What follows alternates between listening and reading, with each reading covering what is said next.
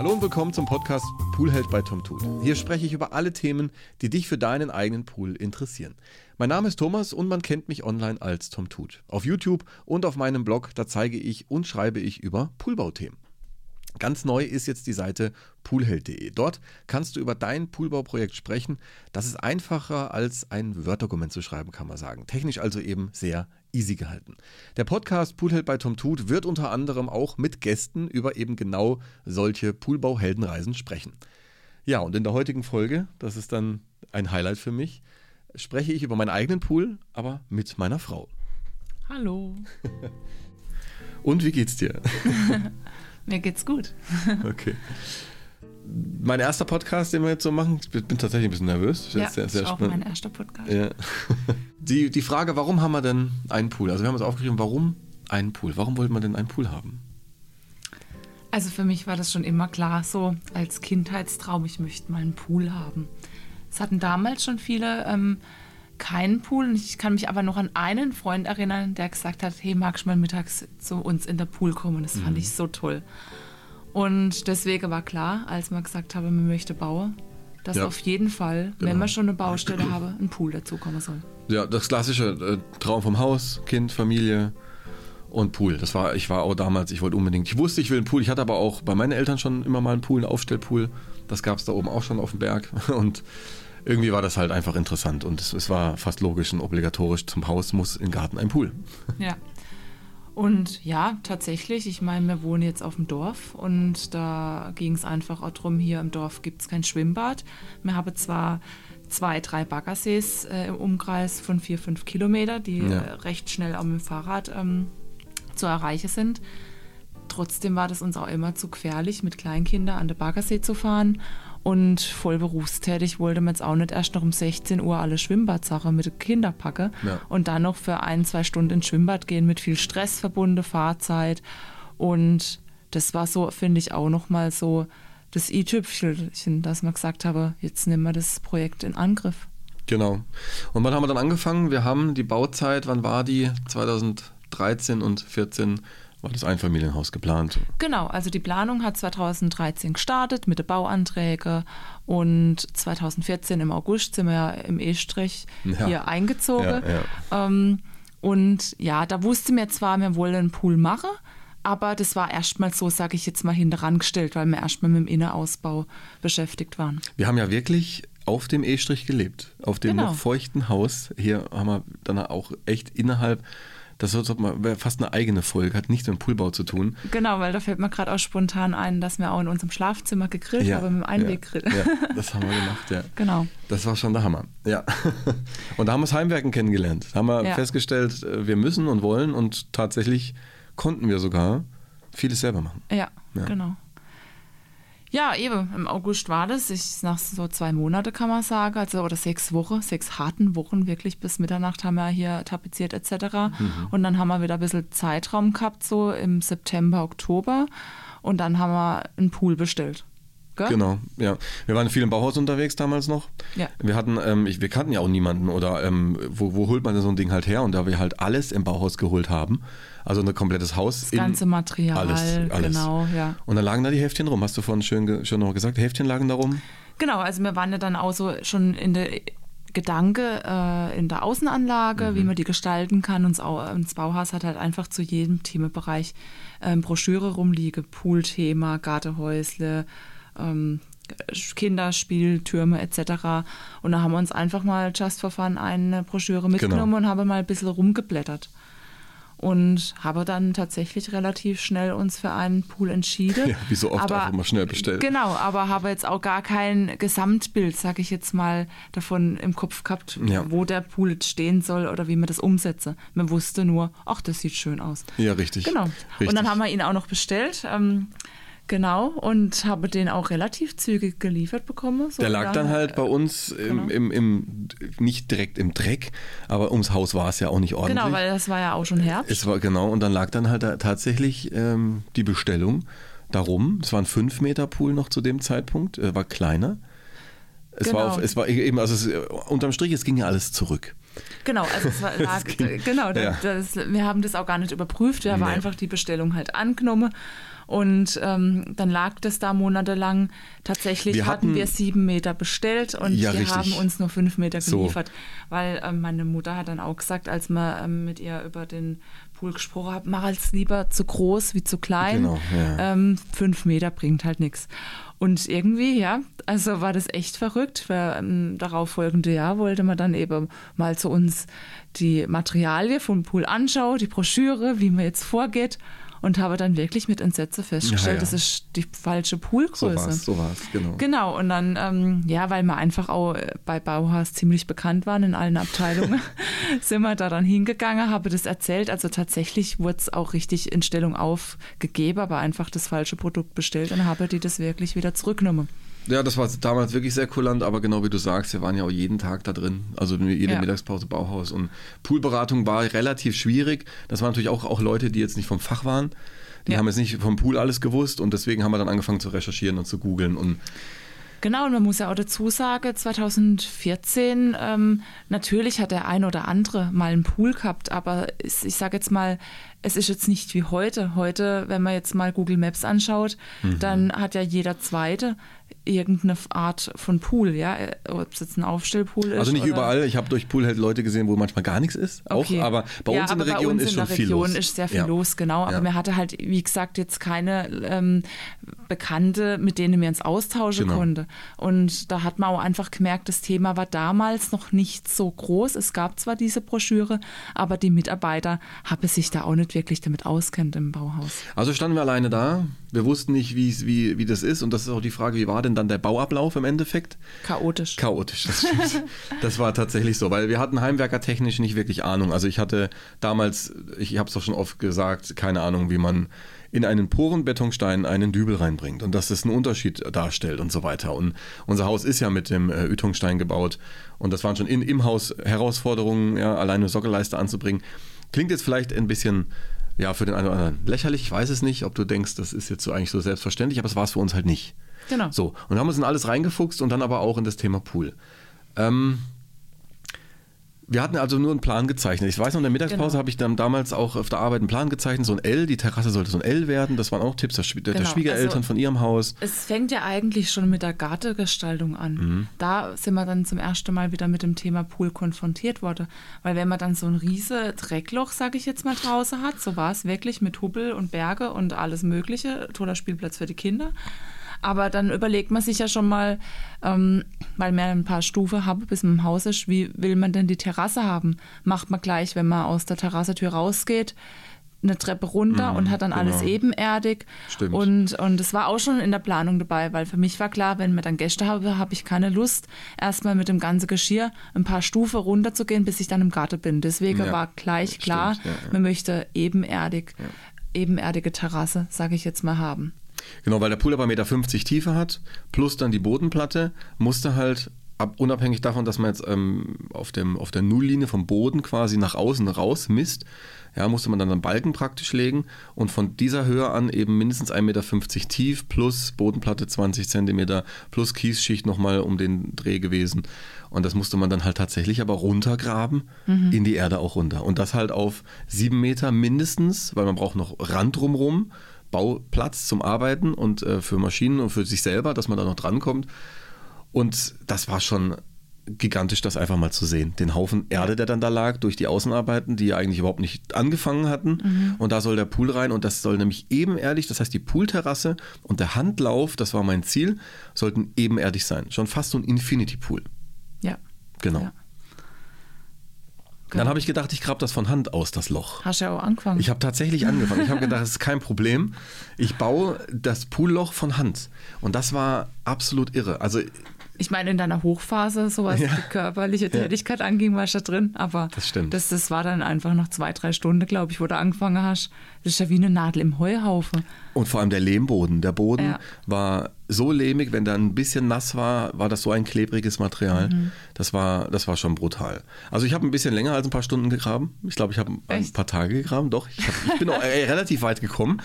Aber ich habe dann irgendwann, das, das, war, das war Schwachsinn. Es war einfach klar, der Zeit, da reicht ja auch die Zeit nicht und, äh, und du bist jetzt ja auch kein ja, Ja, kürzen wir das ab. Lastentier. genau. Ähm, was auch noch ein Problem gewesen wäre, ganz schnell, weil wir hatten sehr viel Erde von eben vom, von der Terrasse raus. Wir wollten nämlich noch zu diesem Zeitpunkt, wir wussten ja gar nicht, was, was wir machen. Wir wollten die Terrasse nämlich mit Steinplatten belegen. Das heißt, die Erde wurde aufgeschüttet so hoch, dass da nur ein paar Zentimeter für die Steinplatten noch da gewesen sind. Das heißt, da war schon viel Erde da. Und warum ich das jetzt erzähle, das Loch, das ich da angefangen habe zu graben, das wäre mir eh eingestürzt. Bei dem nächsten größeren Regen, der gekommen wäre, weil ich diese Wände nicht schräg gemacht habe zur Baugrube, wäre mir das eingesackt. Das hat man oft gesehen mittlerweile. Auf Poolhead gibt es da auch Geschichten, beziehungsweise, nee, sie wurden mir per E-Mail geschickt, so. Ähm, das heißt, das Bauloch zu graben ist eh von Hand. Es geht. Ich habe einen Poolheld, der das gemacht hat. Kann ich nachher nochmal kurz erwähnen oder wie auch immer auf poolheld.de wirst du es finden.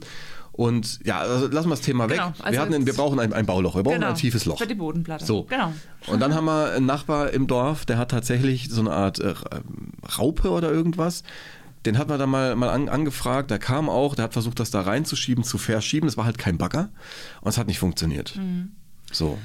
Ja, und dann waren ein paar ähm, Baggerfahrer hier. in der Neubaugebiet, neues Neubaugebiet. Ja, irgendwas haben die gemacht. Das, da waren wir uns noch ein bisschen unschlüssig, was die gemacht haben. Genau. Auf jeden Fall bin ich da halt einfach mal in der Mittagspause kurz hingegangen und habe Ja. gefragt, ob sie spontan Zeit hätte, ähm, einfach diesen ganzen Dreck auszuhöhlen.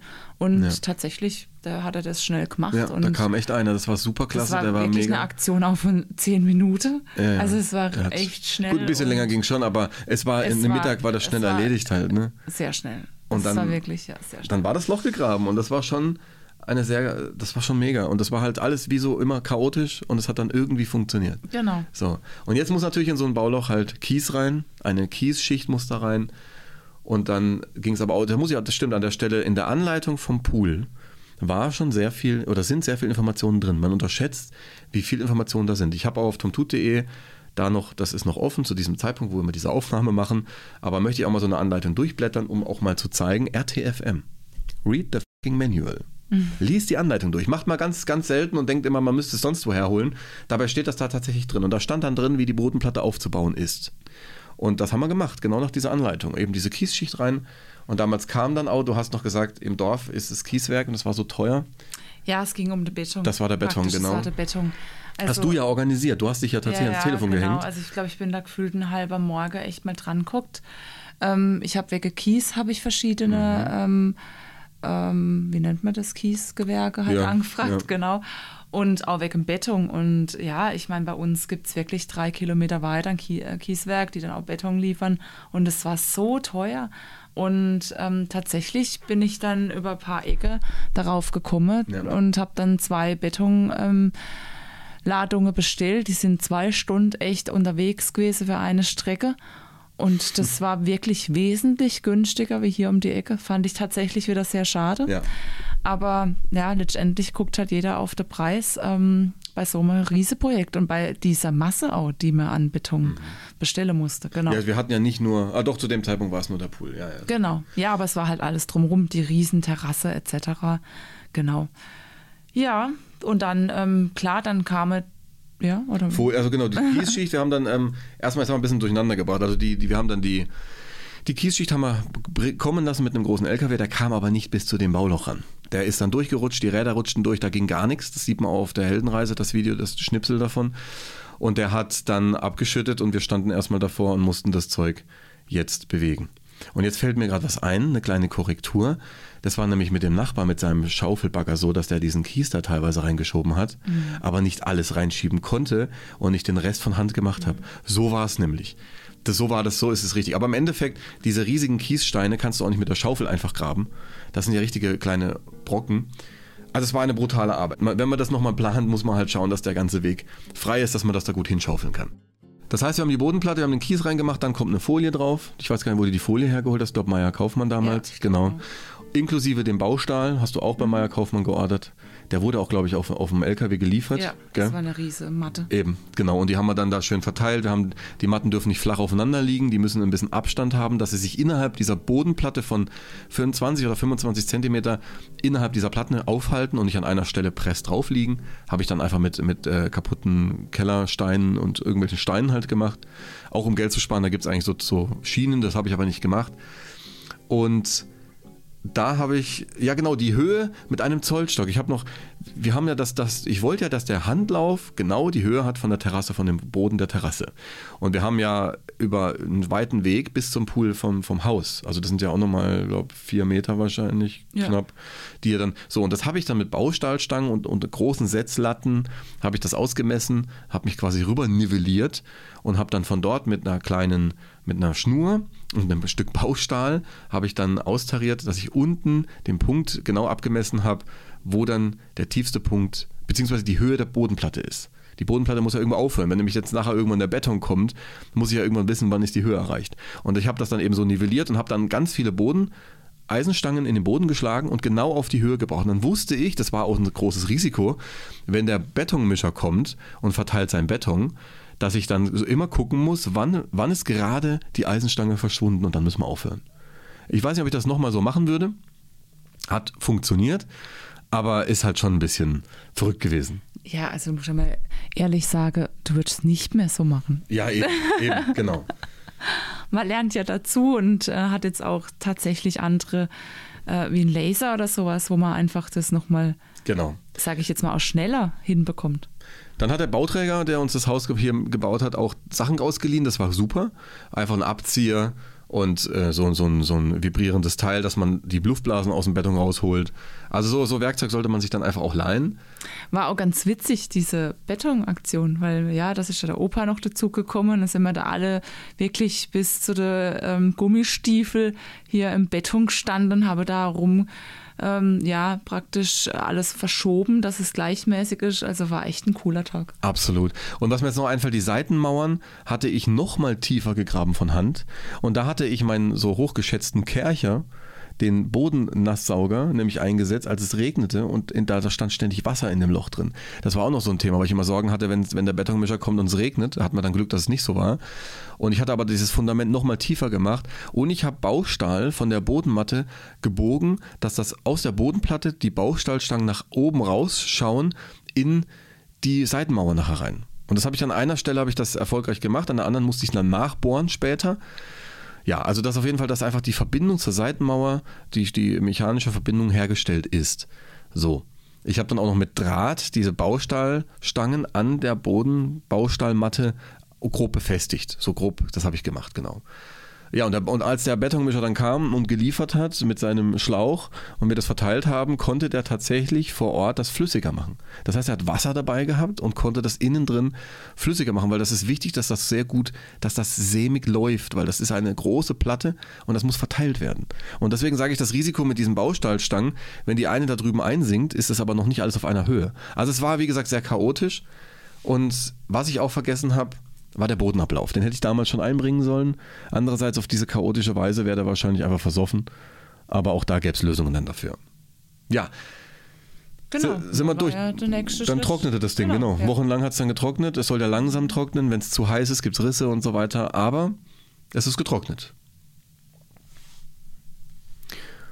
Ja. Witzigerweise war zu dem Zeitpunkt aber auch noch immer nicht 100% klar, ob wir Stahlwandpool nehmen oder nicht. Das haben wir vorhin schon, zwar schon erzählt, ja. aber wir hatten immer noch hin und her überlegt. Nee, das kam erst noch mal später, da muss ich jetzt gerade ja, mal eingrätschen. Ja. Genau, weil wir hatten praktisch zu den Nachbarn ähm, so ähm, Garten, wie nennt man die Steine?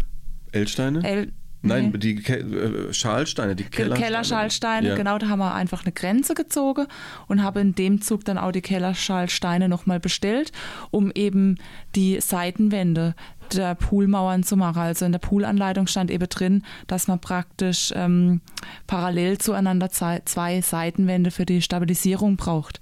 Und ja, das hast du ja dann gemacht genau. und dann sind wir so auf die Idee gekommen ja, genau. oder besser gesagt, du hast das angeschaut und hast gesagt, okay, jetzt haben wir hier zwei Parallele von vier, fünf Meter. Jetzt könnte man doch eigentlich den komplette Pool einschale mit den Kellerschalsteine. Genau. Genau, damals gab es halt, also es, es, es, war wirklich so, auf YouTube gab es ein Video aus den 80ern von der VHS-Kassette abgefilmt. Ja, ja. Ne, jetzt ist es so offensichtlich klar, also wie man es anders machen hätte können, aber ich würde es heute vielleicht doch noch nicht so machen, aber egal, das ist ein anderes Thema. Aber es war tatsächlich noch mal ein paar Abende, mhm. wo man überlegt habe, machen wir jetzt alles mit Kellerschalsteine, machen wir eine Folie rein, mit Treppe und so weiter. Aber das, wir waren einfach in dem Moment auch überfordert, sage ich jetzt mal, weil draußen lag ja der zweite Pool vom Bauhaus und ähm, dann wusste man nicht, wer die Folie dann schweißen kann und ein bisschen Angst hatte man auch einfach davor und wir wollten auch endlich mal fertig werden. Das ist noch ein wichtiger Punkt, weil wir waren Genau. im Haus ja auch noch am Ausbauen. Wir haben ja überall Ja. noch Baustellen gehabt und wir hatten ja sehr viel zu tun. Auf jeden Fall zur Parallel Parallelität der Mauern will ich noch kurz sagen, ich habe das sehr pragmatisch einfach immer ausgemessen. Ich habe sie horizontal und vertikal und zueinander immer nur geleert. Also ähm, es gibt da das ähm, Ha- Han- Handwerkerdreieck oder wie es heißt, ähm, wo man einfach über, über ähm, Kathete, äh, Hypotenuse und so weiter wirklich das berechnen kann. Da gibt es tolle Videos dazu, hat mir auch ein Poolheld mal was geschickt. Habe ich damals gar nicht so gemacht. Äh, das Mauerdreieck, jetzt habe ich es. Das heißt das Mauerdreieck. Und das ist auch eine sehr gute Methode, das zu machen. Ich hatte hier einfach vielleicht gutes Glück und auch Geschick, dass ich sauber gearbeitet habe. Ich habe die, die Wand war perfekt gerade, war auch schön ordentlich gemacht. Also parallel waren es auf jeden Fall, es hat gut funktioniert. Und wie, wie ich gesagt habe, die Eisenstäbe im Boden, um sich mit dem Fundament sauber zu verbinden. Wir haben dann viel Zement gekauft im B1. Extrem, viel. Extrem viel. Also ich war auch da, ich habe den Hänger vom Schwiegervater mehr als einmal überladen. Und ich bin zum ersten Mal mit dem Anhänger mal gefahren, weil ich ja nicht rückwärts fahren musste Mhm. Ja. auf der Strecke. Und dann haben wir halt hier von dem Kieswerk, das eigentlich zu teuer war, aber es war halt echt ein Steinwurf weg, im wahrsten Sinne, haben wir dann das, den Kies wirklich hier fast täglich geholt. Ne, und habe hier betoniert. Und wir haben auch einen Betonmischer gekauft. Den günstigsten, weil ich dachte, danach ist er halt einfach auf eBay Kleinanzeigen weg oder kaputt. Er wurde dann zum Schluss selbst einbetoniert wegen meinem Unfall. Kommen wir gleich noch dazu. Wobei, ja, wir können es gleich machen. Ich habe dann, äh, die Seitenmauern wurden gemauert, immer schön horizontal, Armierung rein, Vertikalarmierung rein, Schicht für Schicht, schön rein betoniert, schön voll gemacht, schön gestampft, dass keine Luftlöcher drin sind, dass alles gut voll ist mit Beton. Und dann gab es diesen einen Abend, weil wir haben das alleine gemacht. Bis auf das, das Aufstellen vom Blechpool, das sehen wir gleich oder hören wir gleich, haben wir das Zeug echt alleine gerissen. Und ich wollte dann einfach mal ein bisschen angeben und stolz meinen Arbeitskollegen zeigen, hey, morgen kommt ihr durch und ich zeige euch, was ich gemauert habe, weil ich ja selber verwundert war und stolz war und wie auch immer. Und habe dann in einer super Harakiri-Aktion mit einem Winkelschleifer in der rechten Hand und die Baustahlstange in der linken Hand, habe ich gedacht, ich schneide das Ding jetzt mal schnell ab und ich bin verkantet und ich ramme mir halt den Winkelschleiferscheibe in meinen linken Zeigefinger rein. Und durch die Handschuhe kam dann das Blut. Das war echt ekelhaft. Das war furchtbar. Also ich habe, es hat nicht viel gefehlt, dann wäre er- wäre er wirklich weg gewesen. Und der Betonmischer lief hinter mir. Und ich saß dann drin, der Nachbar kam, der ist Ersthelfer auf seiner Arbeit, ne? Und er hat sich angeguckt und gleich gesagt, nee, nee. Ab ins Krankenhaus. Ja. Und ich bin dann noch raus und habe den Betonmischer einfach umgekippt, weil ich nicht wollte, dass der Betonmischer innen, Hm. dann wäre er kaputt gewesen. Dann wäre er Sondermüll geworden. Und dann wollte ich wenigstens, dass er aus, ausgeschüttet ist und habe ihn ausgemacht und war dann Genau, mit Nachbarin ist schon mit dir ins Krankenhaus Ja, gefahren, weil so. der Jakob hat schon geschlafen. Der Sohn Genau. war dann, genau, und ähm, so war das, war echt unangenehm ohne Ende. Mhm. Und dann war ich mehrere Tage halt weg. Wie so oft, wenn man sich beeilen möchte, hat man im Endeffekt nur noch längere Wartezeiten. Habe ich seitdem auch gelernt, wenn ich merke, ich mache irgendwas schnell, schnell, dann höre ich damit auf. Mhm. Habe ich immer so seitdem so gemacht. Wenn wir irgendwas bauen, ich habe auch im Krankenhaus einen kennengelernt, der mir genau das erzählt hat. Er hat mir gesagt, seine Tochter wollte kommen, er hat noch irgendwas fertig sägen wollen, schnell, schnell, und hat einen Finger verloren. Und der lag neben mir im Krankenhaus. Und war DRK, war einer von der, von den, von so einem äh, Rettungsschwimmer oder irgendwas. Genau. Na gut. Zurück Ja, zum war Pool. schon ein paar sechs Wochen oder so. Ah ja, das, das war dann genau. vorbei, es war dann halt rum. Ne? Und Ja. ähm, was wollte ich noch sagen? Styropor haben wir dann an die Seitenmauern haben wir dran gemacht. Kommen wir zurück zum Bau. Genau, das haben wir auch im Bauhaus gekauft. Das, und ich habe es dicker Mhm. gekauft. Ich habe das Material stärker genommen, als es angegeben war. Ich glaube, es waren dreieinhalb Zentimeter, sowas habe ich irgendwie im Kopf. Und habe das damals aber auch schon reinkalkuliert in den Abstand der Mauern, damit das Poolblech entsprechend die dreieinhalb Meter nachher auch hat. Hat alles gut funktioniert, muss ich sagen. Und ja, das heißt, die Seitenmauer stand, das Styropor war drauf. Styrodur ist das härtere Material, das nimmt man eher auf dem Boden. Sollte man aber nicht tun. Auch das ist immer mal Gedanken, soll ich die Bodenplatte isolieren, macht's besser nicht. Auf jeden Fall mal nicht mit Styrodur, weil du kriegst das nicht auf Stoß. Jede Kante hast du nachher, siehst du, komme ich gleich bei meinem Fließ dazu, ist bei mir nicht auch so gewesen. Und es gibt eine schöne Poolheldenreise, die Claudia und Xavi das gemacht haben und können dir sagen, dass es keine gute Idee war. Wie du gesagt hast, durch die Mauern war ja der Pool eigentlich fertig. ne? Wir haben dann gedacht, die Mauer steht, jetzt können wir noch ein bisschen Steine drumherum machen. Ich habe das auch ganz oft probiert, da auch noch Fotos von. Ja, haben wir das alles rumgemauert, aber wir haben Sorgen gehabt, wie, wie können wir diese Wand so glatt kriegen. Wie, ich habe mir nicht zugetraut, dass ich die so gut verputzen könnte, dass nachher, wenn ich eine Folie drauf mache oder das Einpinsler, gibt es ja auch Farben, alles Mögliche, dass das nachher schön aussieht. Und darum habe ich mich nicht herangetraut. Wir hatten dann auch beim Bauträger angefragt, eine Carportfolie zu nehmen. Die ist auch sehr dick, die kriegt man auch in vielen verschiedenen Farben.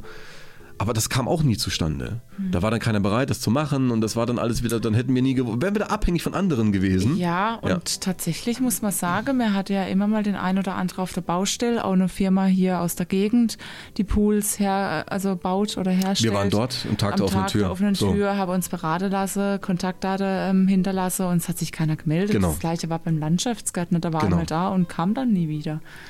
Und, und, ja, und wir wollen einfach nicht auf andere Genau, das sein. ist ein ganz wichtiger Punkt, auf dieses Thema auf andere sich von anderen abhängig zu machen, dann bist du verlassen. Das heißt ja. oft. Es geht nicht immer, aber wo es möglich ist, versuchen wir es allein zu machen. Und was mir halt auch festgestellt habe, wenn es jemand anderes macht, ist es dann manchmal doch nicht so ordentlich, ja. wie wenn man es selber macht. Auch ein richtiger ja. Punkt, genau.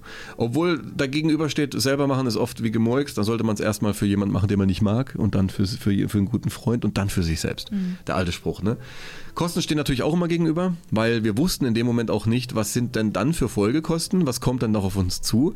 Jetzt nochmal so eine Blackbox aufzumachen. Hingegen ein Blechpool hast du gekauft, du weißt, es ist alles dabei. Und das Blech ist eine perfekte Oberfläche. Und du hast ja auch Garantieansprüche dann auf sowas, wenn es was wäre. Cool wäre noch gewesen, wir hätten eine Treppe im Pool drin gehabt, statt eine Einhängeleiter. Hat auch Vor- und Nachteile. Heute aus Poolroboter-Sicht bin ich froh, dass ich keine Treppe innen habe, weil die kann ich nicht irgendwie absperren, wie in einem Wischroboter im Haus, wo ich sage, hier darfst du nicht rein. Und je nachdem, was im Poolroboter kommt, hängen die, Stand heute, Dezember 2022, hängen die sich oft an diesen Treppen einfach auf. Ja, ein Vorteil wäre vielleicht noch gewesen, gerade wenn man so Kleinkinder hat, die halt so ein, zwei, drei Jahre alt sind, dass die halt auf der Treppe sitzen können und ein bisschen rumplanschen können. Das Aber stimmt. Das ist auch die geringste Anzahl der Jahre. Danach springen sie sowieso rein, brauche keine Treppe mehr. Ich wollte auch eine Flachwasserzone machen. Der Michael Scheck ist ein Poolheld, der das gemacht hat. Der hat, der hat das eigentlich so gebaut, wie ich das damals mal im Kopf hatte und mich nicht getraut habe. Und der hat so eine Flachwasserzone gemacht. Manch einer hat aber schon gesagt, das ist ein Risiko, wenn man denkt, man könnte einen Köpfer reinmachen, dann landet man nach zwei Zentimeter. Also es hat auch, muss man gucken, klar, immer eine Frage von, ja, ich denke, man muss Person. einfach, ja, auch gucken, so wer lebt mit einem zusammen mhm. ähm, und das dementsprechend vielleicht auch ein bisschen anpassen. Mir hat aber damals auch vorm Bau jemand gesagt, in der Familie, das Problem sind nicht die eigenen Kinder oder die eigenen Menschen, das Problem sind die Gäste. Mhm. Die sind, und gerade bei Kindern oft, total euphorisch und das sind eher das die. Das kann man auch bestätigen, genau. weil äh, noch ein kurzer Abriss. Also unsere Kinder konnten echt sehr früh schwimmen. Also gerade unsere Kleinste, die konnte mit vier schon die sieben Meter ohne ähm, Schwimmreife oder sonstige Unterstützung alleine durchschwimmen, ja. Und ich bin mir sicher, dass, ähm, dass es einfach daran lag, dass wir viel im Pool waren und sie es selber beigebracht haben. Aber wir haben schon so zwei, drei Situationen im Pool gehabt, wo fremde Kinder kommen sind, die teilweise auch schon acht oder neun Jahre alt waren, die gesagt habe, sie könne schwimmen und untergegangen sind wie ein Sack. Jetzt hat sie rausgezogen mhm. und dann habe sie gesagt, ja, ich war halt schon mal ähm, bei Freunden im Pool, ja, bis sich herausgestellt hat, der Pool war halt 1,20 Meter, sodass mhm. die halt stehen konnte und Ganz unser genau. Pool ist 1,50 Meter. Genau. Deswegen auch nochmal an dieser Stelle, bei jeder ähm, von Kindern, der zu uns kommt, der muss erstmal zeigen, dass er schwimmen kann. Ich meine, es ist sowieso immer jemand von uns dabei, weil man einfach auch die Aufsicht hat. Unsere Kinder gehen heute immer noch nicht alleine in den Pool. Das ist ganz ganz klares Thema. Und ich habe immer gesagt, wenn einer mal reingeht und mir das mitbekomme, ja. dann würde mal der Bagger kommen, der wird alles kaputt machen. Ja. Und es zieht. Es hat auf jeden Fall mal dazu geführt, dass bis jetzt nichts passiert ist, ja. Gott sei Dank. Wichtig ist noch der Vorteil einer PVC-Folie. Das war auch noch damals schon, welcher Pool soll es werden? Da sind wir ja jetzt noch. Die PVC-Folie ist halt auch mal austauschbar. Ne? Also, das lässt sich zumindest, weil ich es auch kannte, einfacher machen, wie wenn ich es anmal oder irgendwas anderes mache. Bei der Abdeckung, genau, das ist halt was, was wir eigentlich völlig verpasst haben. Sonst hätte ich den Pool auch gar nicht dahingestellt, wo er heute steht. Er steht nämlich zu nah an der Mauer. Mhm. Aber ich wollte dann noch, ich habe im Internet gesehen, diese schönen Rollladenabdeckungen, die haben mir so gut gefallen. wo ich gedacht habe, ja, dann wie, wie, wie ein Fenster könnte ich ja einfach einen Knopf drücken und habe dann einen Rollladen über dem Wasser. Macht ja echt Sinn. Heute weiß ich, das wäre keine Winterabdeckung gewesen, also wäre es auch nur für den Sommer interessant gewesen. Für den Winter hätte ich wieder was anderes gebraucht. Aber ich habe dann auch nochmal gedacht, ja, da kann ich ja nur mauern, weil diese Abdeckung braucht eine gerade Seite. Das geht nicht in einer Rundung. Ne? Und das war auch noch eine Hin- und Her-Überlegerei, aber. Ja, dann hatte man auch mal noch jemand ähm, hier, der wegen einer Glasabdeckung kam. Und ja, also tatsächlich ähm, hätte mir das optisch jetzt, oder? Hat schon mal gesagt, gefällt es uns nicht, wenn dann, sage ich jetzt mal, ein Drittel vom Pool ja die ganze Zeit überdacht ist. Das, das hätte einfach nicht schön ins Bild gepasst. Und dann war es natürlich auch wieder ein Kostenfaktor. Der wollte 15.000 Euro haben und dann haben wir auch gesagt, okay, ist es uns jetzt wert, dass es uns optisch eben nicht einmal gefällt, dass man immer zum Drittel dann unter Dach schwimmt. Vor allem, weil halt kein Platz da war, die irgendwo anders hinzuschieben. Hätte, genau. hätte ich Platz gelassen, dass, dass der Pool komplett frei ist, wäre es ein anderes ja, Thema. Ja, es, ist, es hätte schon eine Alternative gegeben. Man hätte nebendran unsere Treppe runter ähm, auf die Wiese, hätte man nochmal versetzen können.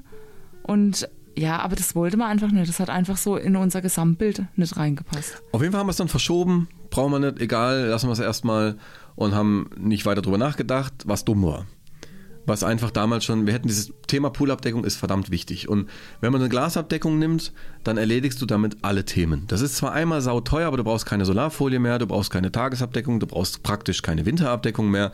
Im Winter musst du nur gucken, dass du das Wasser vielleicht vom Licht schützt, das heißt eine kleine Folie reinlegen, dass einfach keine Algen wachsen können, wenn im, Winter doch mal die Sonne scheint.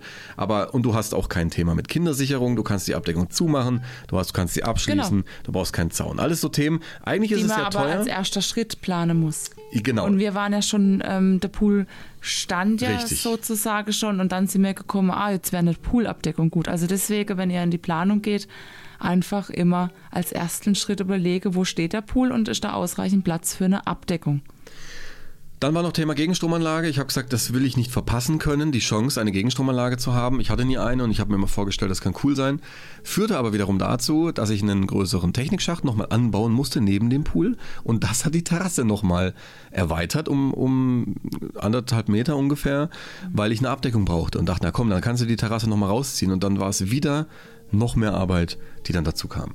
Aber ich habe einen Deckel unter der Douglasie, wo dann auch ein Bodenablauf drin ist in dem Technikschacht. Das habe ich mit einem Drainagenrohr gemacht. Das habe ich am Pool vorbeigelegt, in, in die Wiese quasi rein, in, in ein Kiesbett und darüber ist Erde. Und da, wenn es regnet, läuft das tatsächlich auch einfach ab. Weil es ist eine Bodenplatte, auch nochmal in einem Technikraum, wo das Wasser einfach sonst hochsteigen würde, auch am Poolrand entlang. Okay, dann war halt klar, es bleibt wie von Anfang an geplant ein Blechpool. Ne? Mhm. Dann war die, war die Frage die Anbauteile, also ein Skimmer, die Einlaufdüsen, und die ganze Verrohrung. Dann habe ich tatsächlich geguckt, okay, der Wind, wo, wo bläst bei uns viel Luft, weil wir haben tatsächlich hinten alles offen, das heißt, wir haben viel Windbewegung im Sommer. Und ich habe dann gesagt, der Skimmer sollte ja möglichst den Dreck immer bekommen. Das ist nicht nur möglich, das soll, muss genauso sein. Und die die Düsen stellt man auch im besten Fall gegenüber vom Skimmer, damit die die Bewegung des Wassers zum Skimmer hintreiben. Und an der Oberfläche holt der Skimmer das Wasser eben ab. So. Und dann war, zum einen wollte ich dass der Skimmer so hoch geht wie möglich. Also ich habe bei der Bestellung damals schon gesagt, ich hatte dann auch, wir haben zwar vorhin gesagt, im Bauhaus alles bestellt, das stimmt ein Stück weit, aber das lief über die eigentliche Herstellerfirma hinten dran und über diesen Umweg kam ich indirekt auch zu Pulsana dann damals. Auf jeden Fall die Firma, ich habe mit denen telefoniert und gesagt, ich will euer Set nicht, wie es ist, ich will es umkonfigurieren. Ich wollte einen breiteren Skimmer, optisch hat mir das einfach zugesagt. Ich will äh, mehrere Düsen und ich will dieses Set anpassen. Und das haben wir dann auch gemacht. Also ich habe eine individuelle Bestellung dann auch bekommen, am, im endgültigen Produkt nachher und habe den Skimmer eben ganz hochgeschraubt, dass er gerade am Handlauf oben ansteht. Der ist auch komplett im Beton, also rein vom Druck ans Blech oben an, die, an diesem dünnen Rand, wo gerade der Handlauf noch drauf sitzt, sehe ich kein Problem. Bisher bestätigt sich das auch und dadurch konnte ich den Wasserspiegel auch bis 1,45 Meter kriege ich den gut hoch. Und die Windrichtung geht eben so, dass ohne dass, dass, dass die Düse läuft, schon quasi die Wasseroberfläche zum Skimmer getrieben wird. Und dann habe ich zwei Düsen, das war, ist schon einer meiner größten Fehler gewesen. Ich habe dann zwei Düsen genommen, weil ich mir vorgestellt habe, ich habe einen Kochtopf von, von einem Oval und ich nehme einen Kochlöffel, stecke den ins Wasser und rühre jetzt im Kreis das Wasser um. So habe ich mir die Hydraulik vorgestellt. Und es funktioniert, denke ich, auch ganz gut. Die zwei Düsen sind auch recht gut platziert. Dumm war aber nur, dass ich die hinten dran in der Mitte mit einem T-Stück verbunden habe das ist per se erstmal richtig, damit an beiden der gleiche Wasserdruck rauskommt. Aber an diesem T-Stück geht dann eine PVC-Leitung in diesen kleinen Technikschacht von der Gegenstromanlage und dann unterirdisch durch KG-Rohre einmal ums Haus, ums Eck in den Technikraum. Jetzt guck dir mal an, wie du im Winter Wasser aus dieser Leitung kriegen willst. Und das ist äh, einer der größten Fehler gewesen. Ich hätte, um das zu lösen, die obere Düse, die PVC-Leitung komplett in den Technikraum legen sollen, die untere Düse komplett in den Technikraum legen sollen und dort im Technikraum mit einem T-Stück und zwei Kugelhänden in den Wasserkreis einbinden sollen. So hätte ich jetzt für den Winter einfach jede einzelne Düse komplett freiblasen können mit, mit Luft oder einfach die Leitung aufmachen, in einen Stopfen rein und hätte keine Sorge um Frost im Wasser. Und jetzt ist es so, dass ich in, in, in der Hälfte vom Wasserrohr oder bis zum Wasserspiegel vom unteren, von der unteren Düse immer Wasser drin habe. Das kriege ich nicht raus. Ich komme da nicht dran. Ich komme hinten nicht dran, weil ich in einem halben Kagero einbetoniert habe in der Rundung. Und oben geht es zwar auch, aber ja, oben ist es eigentlich kein Problem. Eigentlich ist die untere Düse. Das heißt, leg dir die Leitungen in den Technikraum. Okay. Dann ging es los und wir haben eine Blechpool aufgestellt. Und das war dann eins der ersten Sachen, die wir dann nicht alleine machen konnten. ja, also ich muss sagen, vorrangig hast du das ja schon alles gemacht. Ich war eher so Planung. die Planung, die, ja, wo halt praktisch das Material besorgt hat. Ähm, aber Beton habe ich auch gemischt, gell? Ja, genau. Äh, ja, also genau, dann gab es halt einfach Probleme in der Schwangerschaft, sodass ich dann mal eine Woche außer Gefecht war und dann war klar, genau in dieser Woche, ähm, ja, wo ich ja dann im Krankenhaus war, ähm, wollt, wolltet ihr ja den Pool aufstellen, den, die Umrandung und dann haben wir halt ähm, die Opas geholt und eine Arbeitskollege, genau. gell? weil das kann ich halt einfach nicht allein machen. Ist und, viel zu schwer. Ja, ja, ja, genau. Und dann habt ihr zusammen den, die, die Blechumrandung gestellt und dann hast du mir auch noch ein Foto geschickt und weiß ich noch und dann kriegt man so das erste Mal so das Gefühl, so krass, das ist echt groß. Ja, also wo ich dann mhm. eben das Foto gesehen habe, wo ihr da drin gestanden seid, war so cool. Also auch einfach so das Verhältnis, wie tief das dann ist, wie, wie, viel, wie weit die Köpfe rausschauen, sage ich jetzt mal. Das ähm, war dann echt cool. Auf, auf jeden Fall. Und ähm, wir haben dann Vlies, also die, die Betonplatte. Ich hatte sie nicht ausgeglichen. Das ähm, ist nachher im Fazit auch nochmal ein bisschen Thema. Also die Betonplatte war dann ungefähr gerade und ich habe dann das Vlies draufgelegt und ich dachte, das Vlies wird ja schon alles ausgleichen. Da habe ich aber unterschätzt, was rund 30.000 Liter Wasser an Gewicht eben machen. Die 30 Tonnen Wasser, die drücken dir darunter alles platt und zeigen dir jedes kleine Härchen. So ist es im Endeffekt jetzt auch. Das heißt, die, die, das Vlies habe ich auf den Boden gelegt, das muss man erstmal auslegen und es war nicht breit genug, dass es an einem Stück war. Also habe ich eine Stoßkante und diese Stoßkante darf man um Gottes Willen niemals überlappen. Denn diese Überlappung die führt dazu, dass eben dieses Gewicht von dem Wasser diesen, diese Überlappung dir deutlich zeigt. Und dann hast du zwei Streifen im, im Pool am Boden, wo auch der Dreck sich mal sammelt. Die siehst du einfach immer. Du siehst sie halt noch mehr. Ich sehe sie halt noch mehr, weil ich es einfach auch immer weiß. Das ist halt ja. auch, ja. Gut, ähm, auf dieses Vlies kommt dann die Bodenschiene drauf. Das ist tatsächlich noch die, die einfachste Arbeit.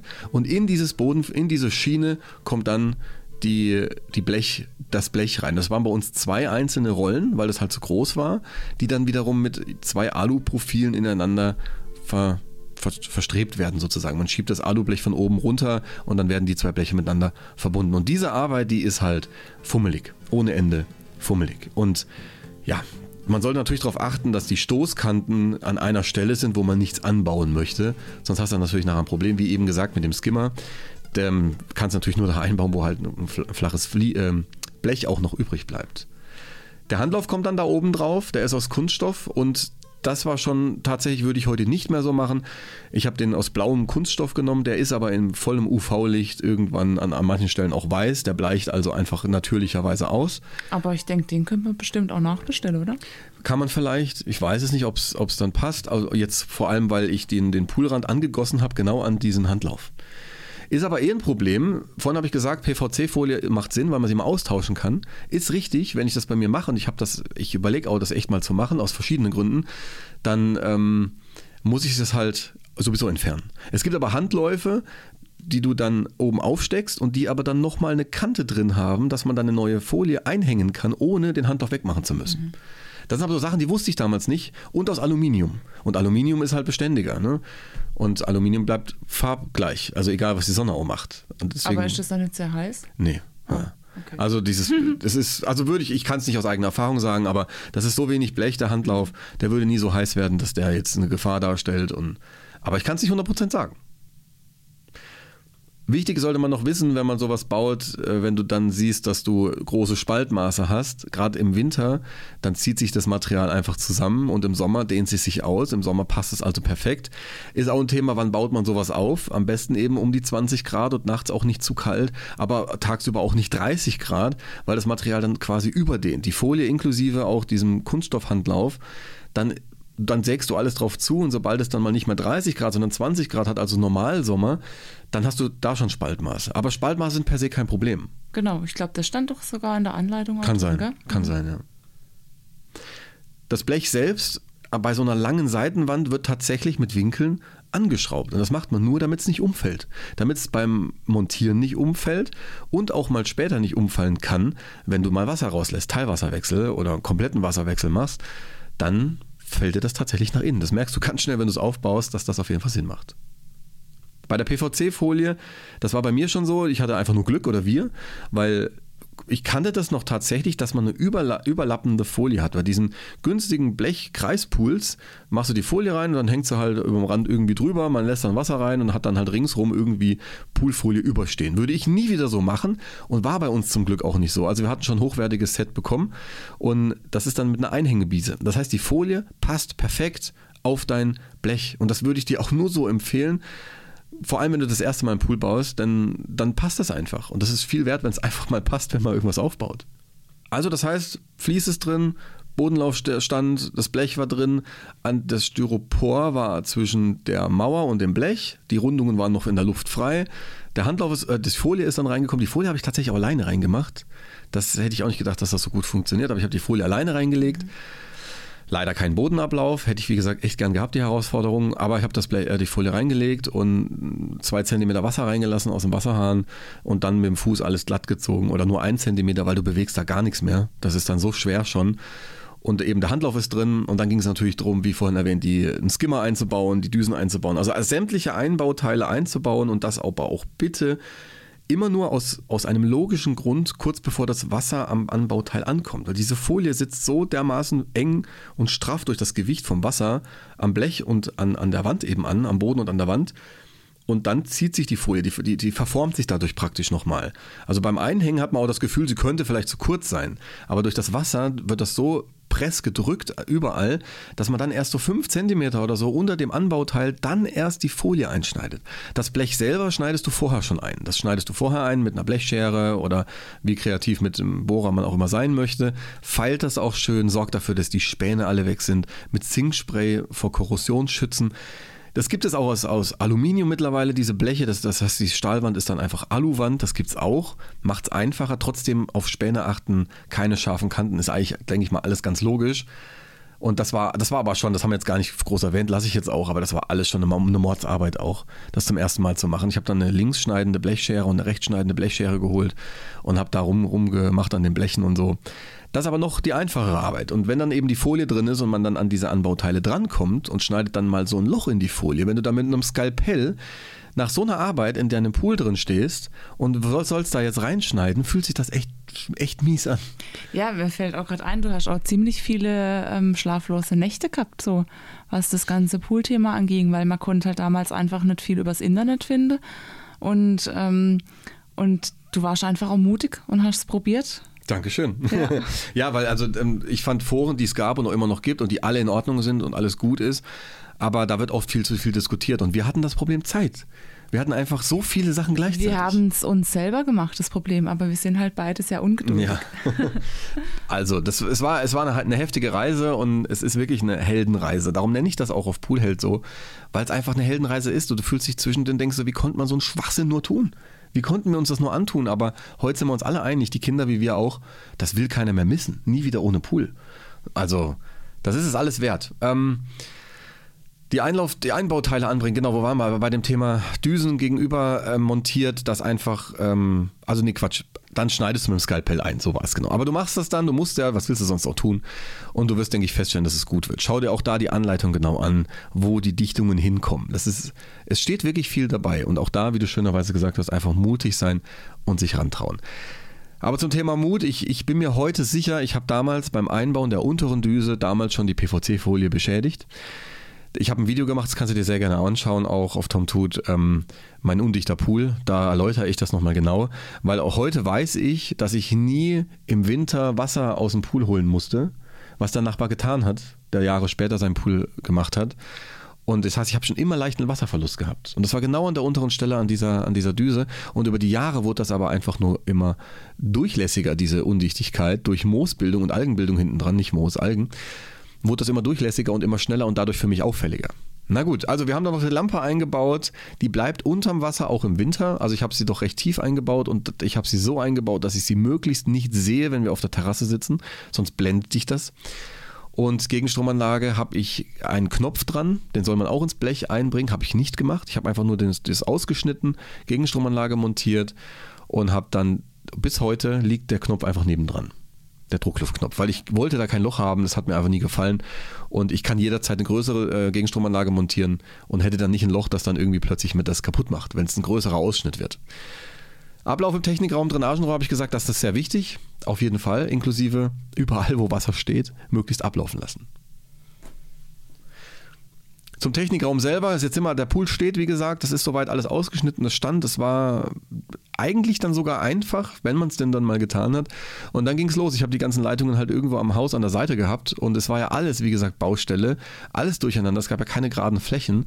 Und ich habe mir einfach irgendeine Stelle ausgesucht mit dem Gedanken, da habe ich zumindest schon mal weit genug gedacht, ich will die Technik nicht in der Nähe vom Pool haben wegen dem Lärm und ich mache es auf die Hälfte zur theoretisch denkbaren, vielleicht mal kommenden Heizung auf dem Dach. Also bin ich gerade ungefähr in die Hälfte gegangen und habe mir dann da alles in einem, in einem kleinen Holzschuppen zusammengeschustert und selbst das war für mich schon ein Wahnsinnsstolzprojekt. Es sah eigentlich aus wie eine Hundehütte, gell? Ja, kann man, kann man echt sagen. Ja. Und, ähm, aber da war ich schon stolz auf mich, überhaupt in der Lage zu sein, sowas zu bauen. Weil, wie gesagt, erinnere dich, ich hatte keine Ahnung vom Heimwerken. Ehrlich, ich habe das einfach einmal nur ausprobiert. Und in dem Bereich gibt es sehr viele Videos auf YouTube. Auch PVC-Kleben war das erste Mal und ich habe da den großen Fehler gemacht der sich zwar nie negativ ausgewirkt hat, aber heute weiß ich es besser. Ich habe da ein YouTube-Video gefunden, wo jemand PVC-Teile klebt und sagt ganz klar beim Zusammendrücken, drehen. Das sagt er in dem Video. Das Video ist auch heute noch online. Und dann habe ich das genauso gemacht. Und dann hatte ich mit Tangit oder über dich unter anderem, ja, wahrscheinlich, oder jemand anderes, ähm, nein, man macht das nicht, man dreht das nicht. Das ist falsch. Und dann habe ich Tangit angeschrieben und die haben mir geantwortet und habe ich auch ein Video zu gemacht und die sagen eben nicht drehen und auch warum. Ich wollte nämlich auch wissen, warum und dieses Warum ist einfach in, in, in der Struktur von dem Kleber, man verreibt das und das ist halt deswegen nicht sinnvoll. Und das Schieben ohne Drehen ist wichtig. Auf jeden Fall habe ich diesen Technikraum gebaut. Das hat auch funktioniert. Es war auch genauso chaotisch wie eigentlich alles. Es hat genau dazu gepasst. Aber es hat funktioniert. Und um das abzukürzen, ich habe den dann eigentlich insgesamt dreimal gebaut. Und jetzt beim dritten Mal kann ich reinlaufen. Und das ist was, was ich dir da auch empfehlen kann, das so zu machen weil du auch nicht jünger wirst. Und am Anfang ist es so der Gedanke, man will einen Pool, egal wie, ich will es machen, Hauptsache der Pool steht. Aber du würdest dich ärgern, wenn du dir die Chance verbaust, dir Platz zu lassen, auch um später Erweiterung zu haben. Aber auf jeden Fall unter Pool-Technikraum stand, wir haben alles angeschlossen und ja, wir haben Wasser reingelassen. Mhm. Wir haben echt, das war ein geiles Gefühl, Wasser ja, reinzulassen. Das war echt schönes Plätschern zu hören. Mhm. Und aber kürzen wir es ab. Der größte Horror war, als wir dann mal gedacht haben, in einem Jahr, wir nehmen Brunnenwasser. Ja, da haben unsere Nachbarn uns so drauf gebracht, über das Brunnenwasser den ähm, Pool zu füllen. Und haben wir gedacht, ja cool, machen wir auch.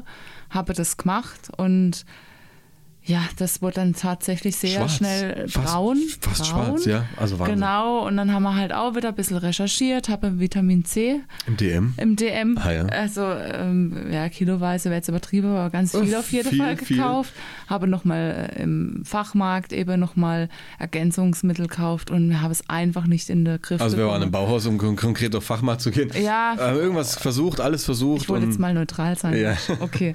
ähm, ja, und habe da tatsächlich viel Geld einfach auch ja. wieder reingesteckt, ja. Ähm, wollte ja tatsächlich sparen übers Brunnenwasser und das war furchtbar. furchtbar. Also, weil es war so heiß, da kann mhm. ich mich noch daran erinnern, mhm. und er konnte den Pool dann nicht nutzen. Ja. Und dann, oh, ein, das hat sogar, Chaos. Das hat sogar auf die Poolfolie leicht abgefärbt. Das ja. hat tatsächlich leichten Schleier im PVC in, das hat sich da reingesetzt. Also, es war schlimm und man, man könnte es vielleicht mischen, man könnte vielleicht ein Drittel, das haben wir sogar dann auch teilweise, aber irgendwann sind wir abgekommen. Wir machen das nicht niemals. Es liegt aber ganz klar in unserer Region auch. Wir haben eben Felder hier im, im Brunnenwasser, im Bodenwasser ist, denke ich, einfach sehr viel Belastung. Das ist einfach so. Es kann doch von Jahr zu Jahr verschieden sein und es gibt tolle Projekte von Leuten, die das auch machen. Für uns, klare Entscheidung, Hauswasser. Ja. Thema erledigt. Ja. Und ja. Weil, weil wenn es halt schon heiß ist, will man in den Pool gehen und nicht in eine Brühe. Auf jeden Fall, jetzt haben wir so ein bisschen vermischt. Das war irgendwann mal auch später, ist ja egal. Aber das erste Jahr, wir hatten dann Wasser drin und wir haben, äh, die, die, Terrasse war noch gar nicht richtig fertig. Ja? Wir haben dann da angebaut. Das war auf jeden Fall schon mega, mega schön in diesem Pool. Also die Terrasse war schon fertig, aber wenn ich die mich erinnere, genau. aber genau, aber um den Pool herum war halt, ähm, ich sage jetzt mal 30, 40 Zentimeter Freiraum, sag ich jetzt mal. Gell? Ja. Genau, weil man halt auch nicht wusste, was machen wir jetzt. Machen wir die Douglase direkt bis zum Pool, machen wir genau. Steine hin. Ähm, ja, wir haben uns dann auch mal so Musterexemplare ähm, bestellt, gell, habe die mal hingelegt. Ich weiß gar nicht mehr, warum wir die, ich glaube, es hat uns optisch nicht gefallen, warum wir die nicht benutzt habe. Weiß ich echt nicht mehr genau. Auf jeden Fall war Holz, an, Holz bis ans Wasser ist halt auch blöd. Ja. Ne? Und, das, äh, und dann haben wir gesagt, wir nehmen Polygonalplatten. Mhm. Ich habe dann mit, ähm, mit dieser schwarzen Noppenfolie, die man ums Haus macht, um es dann zu schützen, die Hauswand von dem, von dem Kies, den man da dran schüttet.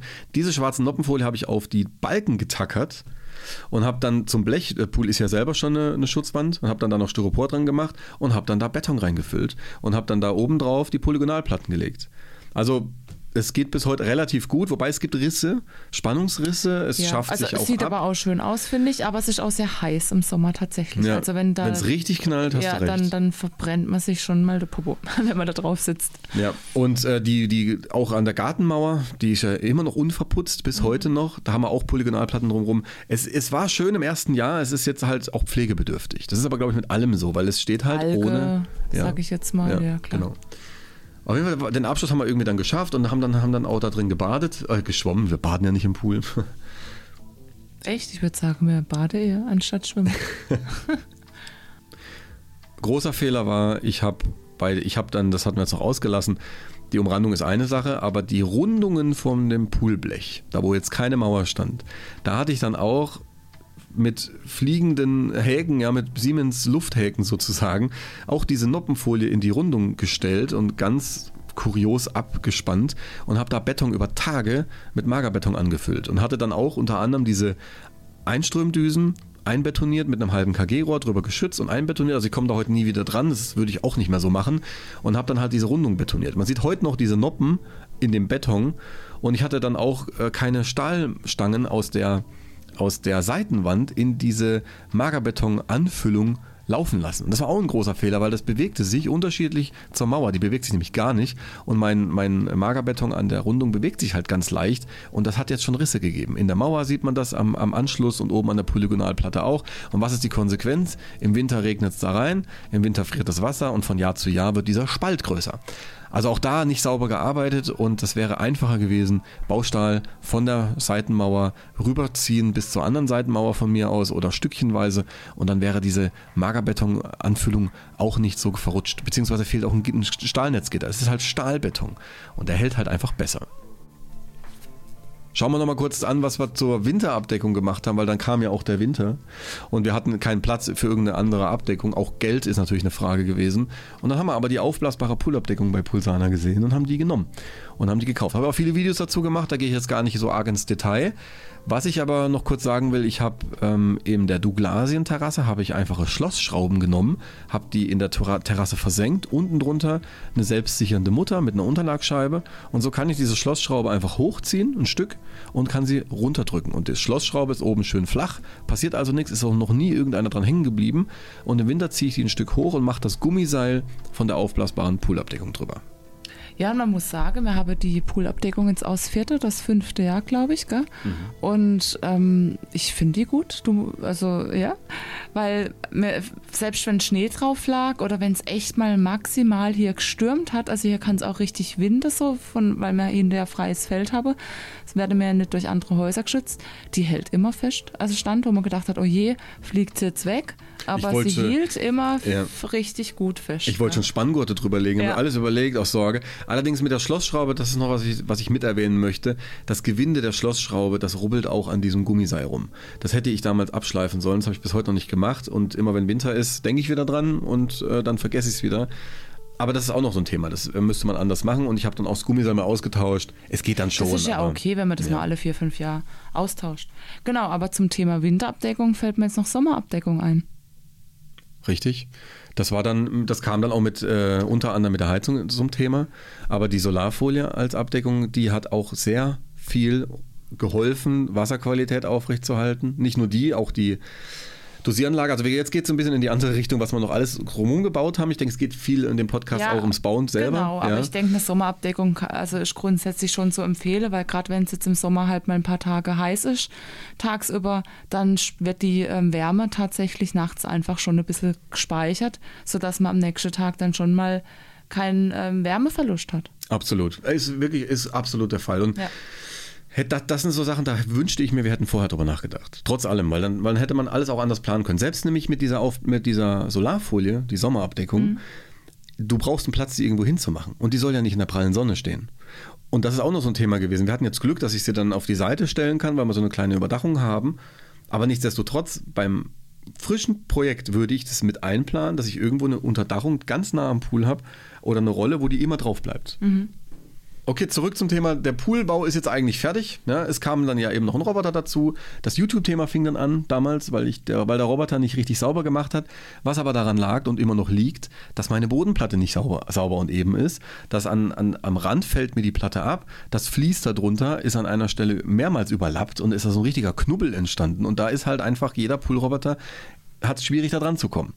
Aber so fing das auf jeden Fall damals an. Wir haben eben Erweiterungen gemacht, Erweiterungen und Erweiterungen. Und dann habe ich, und deswegen auch bei YouTube immer wieder gesagt, alles, was dann dazu kam, wo man am Anfang sagt, das brauchen wir alles nicht. Wir wollen einfach nur einen Pool, alles andere ist Schnickschnack, das brauchen andere, aber nicht wir, stimmt am Ende nicht. Außer du hast einen Aufstellpool, den du wirklich im Sommer abbaust und packst ihn weg, dann ist es egal. Wenn du aber ein Poolprojekt planst, bei einem Pool, der dir stehen bleibt, wo du Betonarbeiten hast, dann wird das so kommen. Du wirst über, wenn es fünf oder, oder zehn Jahre dauert, irgendwann willst du was anderes dazu haben. Und deswegen Platz lassen, überall möglichst Platz lassen. Was war denn unser größtes Problem bisher? Und ich habe mir notiert, wir haben einen Riesenfehler gemacht. Das ist auch eine sehr peinliche Geschichte. Da habe ich auch nie ein YouTube-Video zu gemacht. Werde ich auch nicht machen.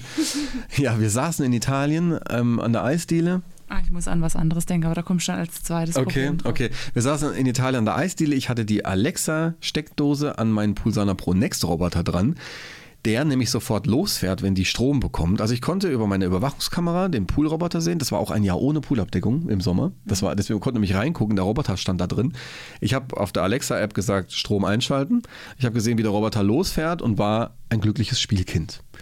Und am selben Tag, Stunden später, konnte ich nicht mehr auf die Kamera zugreifen. Und um das abzukürzen, auch zwei, drei Tage später kam ich nicht drauf. Das Telefon ging nicht mehr. Es war also klar, irgendwie Internet weg. Und wir sind hier auf dem Dorf, wir haben kein Telekom. Deswegen, das gibt es ab und zu mal. Aber irgendwann dachte ich doch, ich frage mal bei den Nachbarn nach. Und um das, um das jetzt nochmal wirklich nochmal abzukürzen, ich hatte durch meine Superelektrikfähigkeiten hatte ich einen Kurzschluss erzeugt und das gesamte Haus war wegen dem Pool stromlos. Sicherung alle draußen. Der Kühl ja, die friert drum im Fleisch drin. Ja. Im Hochsommer. Ja. Horror. Also das hat Schwiegermutter dann äh, zum Glück gemacht. Und der Nachbar kam dann auch, Strom eingeschaltet und der Pool war aber komplett grün. Das war halt die Konsequenz. Und ich konnte zugucken, wie er von Tag zu Tag mehr gestorben ist, der Pool. Und es war einfach, es war schlimm. Das war so die, das größte Problem bisher. Darum sage ich auch Elektrik sei nicht übermütig, was das Thema angeht. Ich fummel da auch sehr viel dran rum. Und ich bin durchaus in der Lage, eine Steckdose, wenn ich sie sehe, nachzukopieren. Das habe ich hier überall gemacht, alles kein Thema. Aber es gibt Grenzen. Und das ist wirklich teilweise lebensgefährlich. Und das war so dumm. Ich sage es jetzt doch, ich habe ich hab, ich hab eine Verbindung ins KG-Rohr gemacht von meinem Technikraum. Und über, über diese Jahre und Monate sammelte sich da Wasser drin. Und irgendwann kam das in dem KG-Rohr oben an die Grenze. Darum habe ich im Video Technikraum V3 habe ich Schlitze ins KG-Rohr reingemacht mit dem Winkelschleifer, damit und das ins Kiesbett gelegt, damit wenn da Wasser reinkommt, das kommt halt immer irgendwie. Beim Auswintern allein schon fließt da überall Wasser rum, dass das da absickern kann. Trotzdem habe ich auch diese Stromleitung rausgezogen, die ist nicht mehr da drin, diese Verbindung. Auch das kann nicht mehr passieren. Aber deswegen, wie dumm, wie dumm. Und das hab, diesen Fehler habe ich nie öffentlich gemacht, weil er ist wirklich lebensgefährlich. Ja, und ich musste jetzt gerade lachen, ähm, das war aus erste Jahr, als man dann. Ähm, oh Gott. Das war ah, nee, das zweite Jahr. Im ersten Jahr warst du bei, als man das Wasser ähm, einlaufen lassen habe äh, in den Pool. Im Frühling, und im, genau. Genau, im zweiten Jahr ja, da bist du auf Fortbildung gegangen, drei, vier Tage. Und hast gesagt, ich soll einfach tagsüber ähm, oder nachts auch ja. einfach komplett den Pool laufen lassen. Und das Wasser lief und lief und ich denke so, okay, hab das beobachtet, war alles okay. Es lief ja eine Zeit lang, der genau, stieg es ja Richtig. Auch. Und dann denke ich irgendwann so, okay, jetzt ist ganze Nacht gelaufen und irgendwie sehe ich jetzt Boah. gar keinen Fortschritt. Und ja, dann bist du heimgekommen. Ah, ja. Habt ihr das ich erzählt da, dann auch? Also es war, ich habe dann in diesem Technikraum zur Also ich habe es dann auch schon mal abgemacht, ja. weil irgendwas komisch war, aber... Im Technikraum zur Gegenstromanlage habe ich die Verbindung nicht hergestellt. Da lief ganz fröhlich über die Düse, ich weiß, es muss dann ja die obere gewesen sein, weil die untere war noch zugestopft. Da lief das Wasser über den Kugelhahn raus. Also ungefähr war das. Ich dachte, das gibt's doch nicht. Und das ist so dieses Ärgerlich. absolut. Und darum ist auch der sich die Wegstrecke beim Auswintern wirklich genau abzulaufen und genau zu gucken, dass hier alles verbunden ist. Aber das war Lehrgeld, das wir da bezahlt haben. Fazit zum ganzen Thema, zu unserem ganzen Projekt. Bodenablauf versäumt, das ist das, was ich mir immer wieder aufschreibe. Ich finde aber, ganz ehrlich, mein alternativer Bodenablauf, die Einlaufdüse an der Seitenwand ist sehr gut. Die macht echt einen sehr guten Job. Sie ist für den Winter auch sehr einfach. Ich stopfe sie innen zu, ich schraube hinten auf, Thema ist erledigt. Allerdings muss ich halt das früh genug machen, was ich meistens nicht mache. Das heißt, das Wasser hat nur noch 12 Grad und dann musst du den Stopfen halt drauf machen mit einer Anglerhose oder Neoprenanzug, was mir auch einer jetzt mal geschrieben hat. Aber trotzdem, und Bodenablauf ist halt einwintern vielleicht ein bisschen umständlicher. Musst du einfach mit, mit einem Staubsauger Luft durch die ganze Bodenablaufleitung blasen, bis wirklich das Wasser raus, die Luft rausblubbert und dann schnell den Kugelhahn im Technikraum zudrehen. Und dann hast du einen Luftpolster, das praktisch über den Winter auch funktioniert. So weiß ich vom Nachbarn, der macht das so. Aber ja, das ist trotzdem, ich hätte einfach gern Bodenablauf. Wäre einfach in meinen Augen ordentlicher. Und die Hydraulik ist dadurch besser. Aber wie gesagt, macht der Alternative an der Seite auch. Also auch der, wenigstens der, wäre ein guter Tipp. Bypass ist, ist, ist wertvoll, Bypässe. Mir war am Anfang nicht so ganz klar, Bypass ja oder nein, aber für mich als Fazit Bypass, egal bei welchem Teil, egal wie groß oder klein, immer ein Bypass dran. Alleine aus dem Grund, lass das Ding mal kaputt gehen in der Hauptsaison und es geht in der Hauptsaison kaputt, weil wann brauchst du es sonst? Dann kriegst du es nicht als Ersatzteil. In, zumindest nicht in den nächsten acht Wochen oder so. Fast egal, was du hast, weil das jeder irgendwie braucht. Und dann hast du ohne Bypass das Problem, dass dein Wasserkreislauf nicht läuft. Egal was es ist, UV-Lampe oder irgendeine Dosieranlage, bau dir einen Bypass ein. Heizung ist für mich noch ein wichtiger Punkt, weil man denkt auch, ja klar, brauche ich nicht, soll eine Abkühlung sein. Aber am allerwichtigsten, und dann bin ich mit den Punkten durch, ist für mich die pH-Automatisierung gewesen. Mindestens ein Pool mit pH-Automatisierung. Alles andere würde ich persönlich niemandem mehr raten. Denn pH zu, zu regulieren, vorhin haben wir nur kurz über unser Brunnenwasser gesprochen, aber Wasserpflege ist ein eigenes Thema und die pH-Regulierung ist das Wichtigste. Und keine Desinfektion, egal was du machst, Chlor, Salz, Brom oder sa- Aktivsauerstoff. pH-Wert muss stimmen. Und wenn du eine Anlage hast, die das für dich macht, bist du halt schon mal mit 80% safe. Ja, jetzt bringe ich noch einen äh, Fazitpunkt rein. Also tatsächlich ähm, habe mir es keinen Tag bereut, auch mit dem ganzen Stress, sage ich jetzt mal, den er hatte. Weil wäre es reibungslos gelaufen, könnte man jetzt gar nicht so viel drüber reden. Ja, muss man auch dazu sagen. Ähm, ja, und ich finde es einfach schön, gerade wenn man Kinder hat, äh, man hat den Stress nicht, dass man alles fürs Schwimmbad äh, zusammenpacken muss. Die Kinder können mittags auch entspannt zu Hause einen Mittagsschlaf machen. Als Erwachsene kann man in den Pool gehen, wenn die Kinder im Bett liegen.